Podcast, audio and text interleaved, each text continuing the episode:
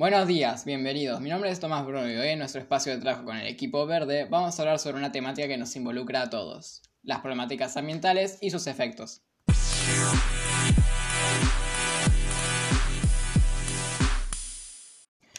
Es muy importante que la humanidad actúe en forma inmediata sobre las acciones que afectan a nuestro mundo, a nuestra casa, como generación tenemos un desafío por delante, tomar conciencia de las consecuencias de nuestras decisiones y generar una nueva forma de relacionarse con el medio ambiente. Para entender los problemas actuales del ambiente es necesario remontarse a los primeros contactos que tuvo la sociedad con la naturaleza. Tiempo atrás las personas han recorrido la naturaleza para satisfacer sus necesidades de vivienda, abrigo y comida. Esto se debe a que ofrece variados elementos, el agua y el aire, que son clave para el mantenimiento de la vida los frutos de los árboles para la comida, las maderas y rocas para las viviendas. En el momento en el que el ser humano valora un elemento natural y lo extrae para su uso o su consumo, ese elemento se transforma en recurso. La forma en que una sociedad se relaciona con su entorno natural y se apropia de los recursos varía en el tiempo y en el espacio. En estos cambios se influyen por un lado la modificación en las necesidades sociales y por el otro las herramientas disponibles para la extracción o utilización de los elementos naturales. Los cambios en las necesidades hacen que un mismo elemento de naturaleza pueda valorizarse de una forma en un tiempo y lugar y de otra forma en otros. Como ejemplo podemos ver la evolución del uso del petróleo. En la antigüedad los mesopotámicos lo empleaban para impermeabilizar sus barcos y se utilizaba el que se encontraba en la superficie. Las primeras explotaciones subterráneas que se realizaron en Estados Unidos tenían la finalidad de procesarlo para hacer queroseno con el que se encendían lámparas de mecha. Pero el resto de los derivados que entonces no se utilizaban fueron paulatinamente valorados y aprovechados. Hasta aquí, solo hicimos un análisis lógico de la relación del hombre con los recursos, pero el siguiente tema es sobre el que tenemos que prestar especial atención. El manejo de recursos naturales. El conjunto de decisiones que una sociedad toma sobre los recursos que usa y transforma se denomina manejo de recursos. Las formas de manejo varían de acuerdo con la importancia que tengan los criterios económicos y ambientales de una sociedad. Según ellos, se reconocen tres grandes tipos de manejo explotacionista o extractivista. Se basa en el uso masivo y acelerado de los recursos y no atiende a los tiempos naturales de regeneración. En este tipo de manejo prima la decisión de obtener ganancias en corto plazo. Conservacionista. Se basa en el uso que se realiza teniendo en cuenta no solo el elemento natural que se extrae o utiliza, sino el sistema ecológico en el que está inserto. Este tipo de manejo surgió como respuesta al extractivismo y busca resguardar los recursos que aquel pone en peligro. Sostenible. Se basa en considerar tanto el criterio económico como la necesidad de resguardar los recursos para un futuro. Las decisiones se toman considerando la obtención de beneficios económicos y los tiempos de regeneración de los elementos que se utilizan. Los manejos no corresponden a un solo momento de la historia. Tranquilamente pueden coexistir. Hoy vemos como todavía se utiliza el modelo extractivista, que genera un beneficio para pocos y destruye en gran medida el mundo que nos pertenece a todos. Por ello, alzamos nuestra voz y les pedimos a las naciones, a las grandes corporaciones y a cada ser humano que tomemos conciencia de las consecuencias de este tipo de manejo de los recursos y empecemos a utilizar otros modelos más amigables con el medio ambiente. Un modelo sin conciencia ambiental produce fuertes disturbios en el sostén natural, la extracción de recursos o las actividades productivas generan en mayor o en menor medida efectos negativos tanto como para la naturaleza como para la sociedad. En algunos casos se puede poner en peligro la existencia del recurso. Estas situaciones son las que denominamos problemáticas ambientales. Para entender mejor es cuando aparecen elementos de naturaleza alterados por las acciones humanas. Por eso podemos identificar un elemento o un proceso que ha sido degradado y una actividad o acción que produjo tal situación. Un claro ejemplo de esta degradación es la explotación minera que ha traído serias consecuencias en el sostén natural. En algunos casos, incluso la explotación intensa produjo el agotamiento del recurso. Esta actividad de gran importancia durante la conquista ha remontado una intensidad a partir de los primeros años del siglo XXI. Muchas empresas extranjeras se instalaron en países como Perú, México, Chile o Argentina para extraer oro, plata o cobre en grandes cantidades. El uso de explosivos para el ingreso a la montaña de sustancias peligrosas, cianuro entre otras, para la separación de los materiales valiosos son las prácticas que producen mayores efectos ambientales negativos. Hablemos ahora de las problemáticas que suceden en el continente americano. La diversidad y profundidad de los problemas ambientales de América es herencia de una historia caracterizada casi exclusivamente por el manejo explosionista de recursos. Los bosques ubicados en las áreas tropicales fueron explotados desde la llegada de los europeos y también durante la etapa precolombina. Sin embargo, las mayores pérdidas de masas forestales se produjeron a partir de la segunda mitad del siglo XX, cuando comenzó un desmonte acelerado para dedicar las tierras de la agricultura a la ganadería. El crecimiento de las grandes ciudades también se produjo a expensas de, bosques y selvas, como la ciudad de Manaus en la Amazonía brasileña. Las prácticas agrícolas se trajeron consecuencias serias, ya que la explotación de un único cultivo o cultivo de los suelos sin descanso entre cosecha y cosecha conducen al deterioro del suelo. El resultado de esto fue la extensión de procesos como la erosión o la desertificación de todo el continente. La contaminación de recursos de agua superficial o de fuentes subterráneas también se asocia a la práctica agrícola. En países como Costa Rica o República Dominicana, este problema se relaciona con el uso intenso de pesticidas que ingresan al suelo y de allí pasan las aguas subterráneas que luego entran en contacto con ríos y arroyos. Es necesario que rápidamente estos temas sean tratados por el gobierno y dicten leyes que resguarden y protejan el medio ambiente. El primer paso es hacer visibles estas problemáticas y que empiece a debatir nuevos modelos de relacionarse con la naturaleza. Un recurso positivo que muchos gobiernos de países americanos incorporaron fue la creación de áreas protegidas implementando un manejo conservacionista de sus territorios. Es un freno a la explotación descontrolada y protege los ecosistemas. En América, la creación de áreas protegidas se inició en 1872 cuando se creó el Parque Nacional Yellowstone en los Estados Unidos, y han tenido en los últimos años un ritmo acelerado de crecimiento tratando de limitar la explotación excesiva de los recursos. Igualmente, muchas personas y compañías sin escrúpulos atentan contra estas medidas, ocasionando incendios intencionales y quebrando continuamente las leyes conservacionistas. Estas medidas son un primer paso para una nueva relación sociedad y naturaleza, pero aún falta mucho por hacer. Otro de los temas que desarrollaremos es de los problemas ambientales rurales, como la deforestación, el sobrepastoreo o el uso de América. Para ello, mi compañera nos va a contar un poco de este tema tan importante para un país como Argentina. Los problemas principalmente derivan de las prácticas agrícolas dominantes y del uso extractivo de recursos forestales o mineros que no son sostenibles. En la erosión del suelo pierde la capa superior de manera progresiva y con esto te van los nutrientes y la fertilidad. La eólica es cuando el viento remueve y traslada las partículas que se desprenden de la capa superior o la hídrica, que es cuando lo hace el agua. En América Latina la principal causa de degradación de los suelos es la erosión y afecta al 14% del territorio de América del Sur y el 26% de Central y México. La desertificación es el estado máximo de degradación que puede alcanzar un suelo y está en las áreas áridas y semiáridas, aunque también puede haber en los lugares más húmedos por causas naturales y derivadas de la acción del humano aparte del clima. La deforestación es sobre el uso de técnicas de sembrado y riego que no son adecuadas. Todo contribuye a empobrecer el suelo como ya fue comprobado en el caso de las llanuras centrales de los Estados Unidos entre 1900 y 1941 cuando estos suelos se usaron solo para monocultivos. Todas las vibraciones de los suelos se tratan de la eliminación progresiva de la capa superior del suelo y su debilitamiento llevándose nutrientes y apareciendo los contaminantes. La deforestación de bosques y selvas es un grave problema derivado de la tala indiscriminada, así como de los incendios. La expansión agrícola es en gran parte responsable de la desaparición de los bosques en Paraguay, el norte argentino y el sur de Brasil. La ciudad es el mayor grado de transformación de un ecosistema. Se modifica absolutamente todo. Muchas ciudades se encuentran próximas a ríos aparte de ser una fuente de abastecimiento. Funcionan también como sumidero o depósitos de residuos, lo que lleva a la pérdida de la calidad del agua.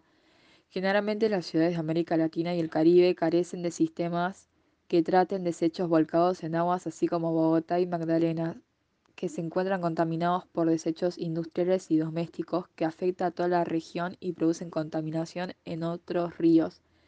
Esto genera consecuencias en todo el ecosistema acuático, generando una baja en el oxígeno y envenenan las aguas, haciendo decaer también la vida animal en ella. Pero además se absorbe en el suelo, entonces termina todo contaminado, sobre explotando los acuíferos que generan un peligro inminente como la Ciudad de México, haciendo que cada vez haya que extraer capas más subterráneas y generando escasez de agua pura y abundancia de agua contaminada. Disposición de la basura y contaminación de los suelos. Uno de los mayores problemas ambientales es el manejo y la disposición de los residuos que se generan. Cuando más grande es la ciudad, más grande es la cantidad de residuos sólidos que van en aumento. Desde la década del 90, Latinoamérica carece de un sistema de cobertura total de recolección de residuos y plantas de tratamiento, generando basurales clandestinos en áreas de alto valor ecológico, como por ejemplo los manglares de Río de Janeiro o Manaos, Barrancas, en México. Gases tóxicos que se emiten quedan en la atmósfera y generalmente es de los vehículos que tienen monóxido, dióxido de carbono, óxido de nitrógeno y plomo, así como otras partículas que pueden quedar suspendidas en el aire, aunque el monóxido de carbono es la más común. La combinación de ciertos gases es nocivo y causa afecciones en las vías respiratorias de las personas, así como en México, Bogotá y Chile que tienen niveles críticos de ozono en el aire. Como ya vimos anteriormente, las placas tectónicas se mueven y tienen interacción, aunque sean pocos centímetros, son impulsadas por la diferencia del calor en el núcleo terrestre y se generan fracturas y se separan las placas. A eso le llamamos zonas de expansión. Con el choque de temperatura, los materiales calientes y fríos se solidifican y forman las dorsales o cordilleras volcánicas submarinas en el fondo del océano, en las zonas de subducción. En cambio, las placas se unen y se deslizan una por debajo de la otra. Acá hay una gran actividad sísmica y volcánica. En el oeste de América hay un choque de dos placas continentales, la sudamericana y la norteamericana con placas oceánicas como de Nazca y la de Pacífico, originando la formación de los cordones montañosos de la cordillera de los Andes en América del Sur y el macizo plegado del oeste en América del Norte. Por otro lado, en América Central, ísmica o continental como el Gran Arco Insular de las Antillas son el resultado del choque de dos placas oceánicas, la placa de Cocos y la del Caribe. Los sismos son los movimientos de la corteza terrestre que pueden ir desde un ligero temblor hasta un violento movimiento y tener como consecuencia el desplazamiento de las placas. El punto donde se inicia el sismo es el, en la profundidad, es el foco y la energía se transmite por medio de ondas a la superficie. Cuando los sismos tienen su epicentro sobre los continentes se denomina terremoto. Cuando el epicentro está en los fondos oceánicos se llama maremoto, que genera gigantescas olas, denomina tsunami. América integral denominado cinturón de fuego del Pacífico, donde se produce el 80% de los terremotos del mundo erupciones volcánicas se producen por el aumento de la temperatura del magma y pueden estar antecedidas por sismos. De esa manera se van gases, vapores y cenizas por las fisuras o grietas en la corteza terrestre. En los últimos años ha habido mucho movimiento en América Central y del Sur por una intensa actividad volcánica. Los fenómenos naturales de gran escala como los sismos, los huracanes y las inundaciones pueden producir desastres a los daños que pueden ocasionar estos eventos. Les llamamos riesgos. Tienen dos componentes, la amenaza y la vulnerabilidad. La amenaza es la probabilidad de que ocurra y la vulnerabilidad es la incapacidad de la sociedad para responder o estar preparado para esa amenaza y el grado de recuperación así como también el riesgo ambiental depende de la intensidad y las características de la amenaza y de las condiciones sociales, económicas y políticas de la religión para estar preparado para estos eventos de esta magnitud. Cuando las consecuencias son enormes les llamamos desastre o catástrofe. Causas y consecuencias. Ciertos procesos atmosféricos provocan excesivas precipitaciones y entonces la posibilidad de una inundación son mayores a estos. Se le suma el estado del suelo y del subsuelo agregando también algunas actividades humanas que pueden influir sobre la magnitud de la crecida, como por ejemplo la desaparición de los bosques y el uso de los suelos para otras cosas. Esta clase de inundación rápida y corta. Y cuando aparecen las áreas urbanas, los sistemas de drenaje no alcanzan a desagotar los excesos. En el extremo de la ausencia prolongada de lluvia dispara un proceso de sequía. Se da en zonas áridas y semiáridas, pero también puede registrarse en zonas húmedas. Entre las causas pueden ser climáticas, y entre las causas humanas, la deforestación y la erosión. América está llena de contrastes debido a las diferencias socioeconómicas de los países del continente.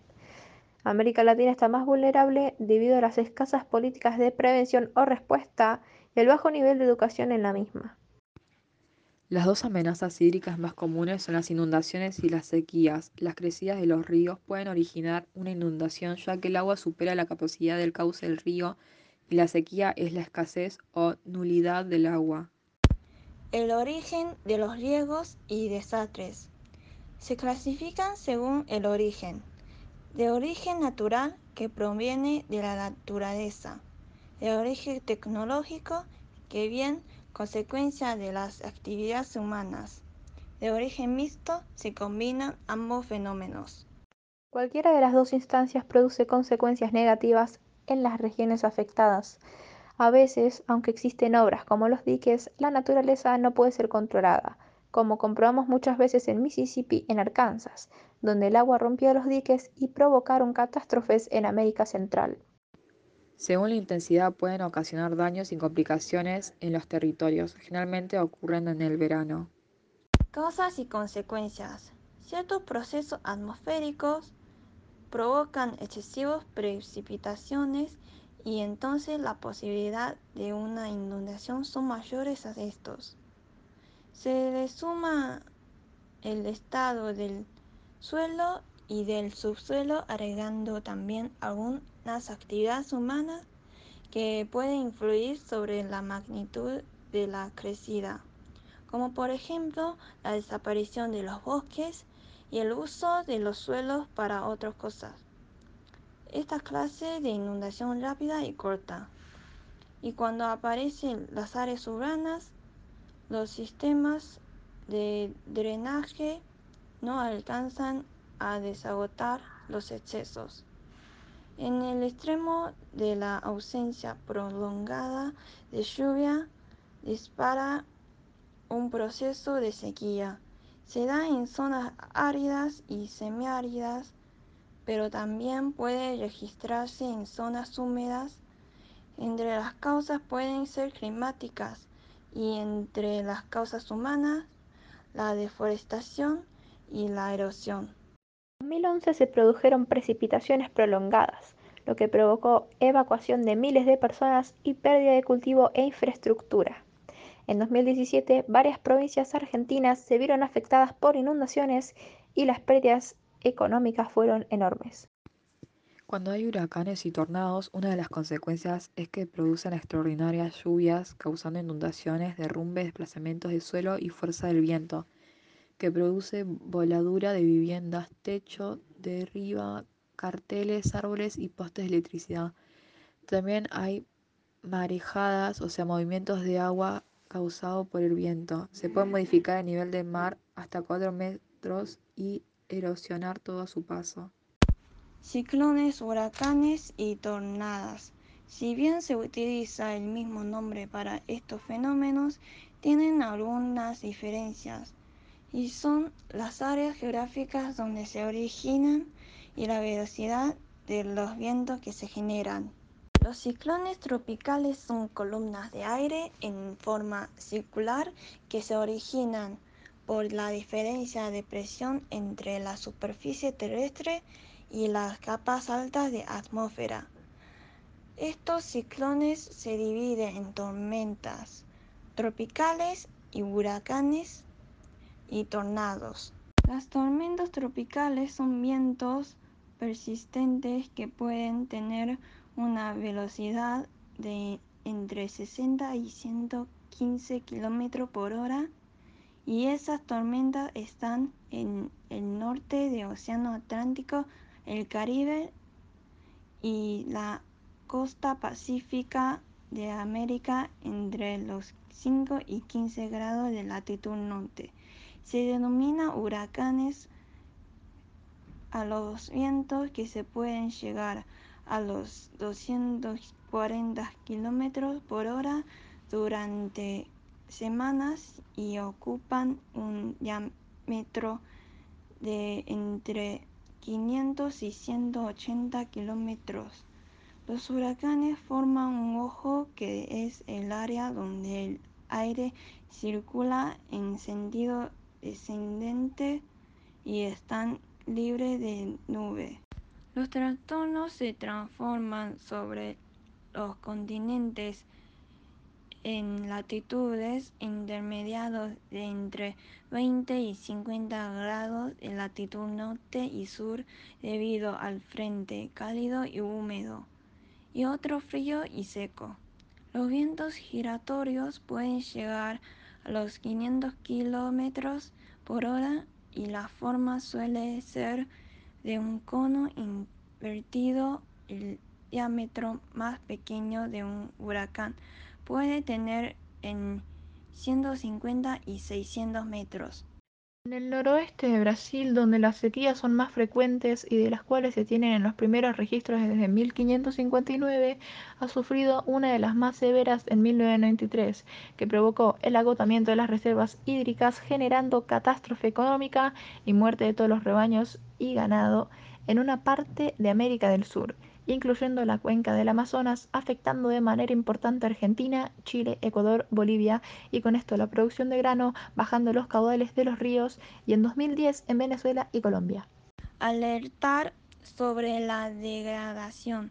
Un especialista ambiental puede formular proyectos de investigación y transferencia de conocimientos ambientales planificar, dirigir campañas de educación ambientales, maneja herramientas que permiten organizar bases de datos ambientales y evaluar impacto de las actividades sobre ecosistemas. Colabora con la elaboración de cartografía. Hacen diagnóstico de características de los sistemas naturales, capacidad productiva, tendencia, monitoreo ambiental, controlan los impactos de las actividades. Hay dos tipos de técnicas para el estudio del ambiente. Las cuantitativas, donde hay que hacer una recolección de datos, procesarlos, clasificarlos e interpretarlo. Y se utilizan imágenes satelitales, matrices y chequeos y se hacen entrevistas a personas especializadas en los diferentes temas. Es importante conocer las características naturales para poder conservarlas y alterar acerca de los procesos de degradación. En Latinoamérica, no aprovechar la basura es un desperdicio. En un fragmento adaptado del Banco Mundial figura que un latinoamericano produce entre 1 y 14 kilos de basura por día, es decir, la quinta parte del promedio del peso de una persona si lo multiplicamos por la cantidad de personas, nos daremos cuenta de la cantidad de toneladas que producen cada lugar. Y esto es un 60% más que hace 18 años. Y entre los próximos 10 años se duplicará esta cifra. Los expertos plantean que si se separan origen la basura, el 90% podría ser reconvertido en combustible reciclado. Latinoamérica es una de las regiones más retrasadas en el reciclaje de basura. Las Islas Galápagos, un delicado equilibrio ambiental. El archipiélago está localizado a ambos lados de la línea del Ecuador. Tiene 13 islas mayores, 6 islas menores y 42 islotes son una provincia de Ecuador. Se formaron hace más de 4 millones de años por las erupciones volcánicas y se considera uno de los grupos volcánicos más activos del mundo. Las condiciones de vida están prácticamente intactas. Aquí la flora y fauna evolucionaron sin contacto con especies del continente y permanecieron inalterables. No tienen un clima cálido y húmedo. Las temperaturas se mantienen bajas. Está en una zona seca y es el lugar donde Charles Darwin realizó sus investigaciones para su libro El origen de las especies. En 1978 se declaró Patrimonio de la Humanidad y Reserva Marina Galápagos. Recibió el mismo estado en 1998 en la segunda área marina protegida. En 1900 59, Ecuador decidió que todas las áreas no habitadas de Galápagos fueron declaradas parques nacionales. Ha habido tres erupciones volcánicas en los últimos 100 años. Convergen las tres principales corrientes oceánicas y genera una increíble vida marina. En 1950 se le daban números y a otros nombres femeninos bíblicos para poder mejorar la comunicación entre los especialistas hasta 1978. Actualmente se les da un nombre cuando superan los 63 km por hora. Hay seis listas para las tormentas tropicales. Si son muy destructivos, se retiran de la lista y quedan en los registros históricos.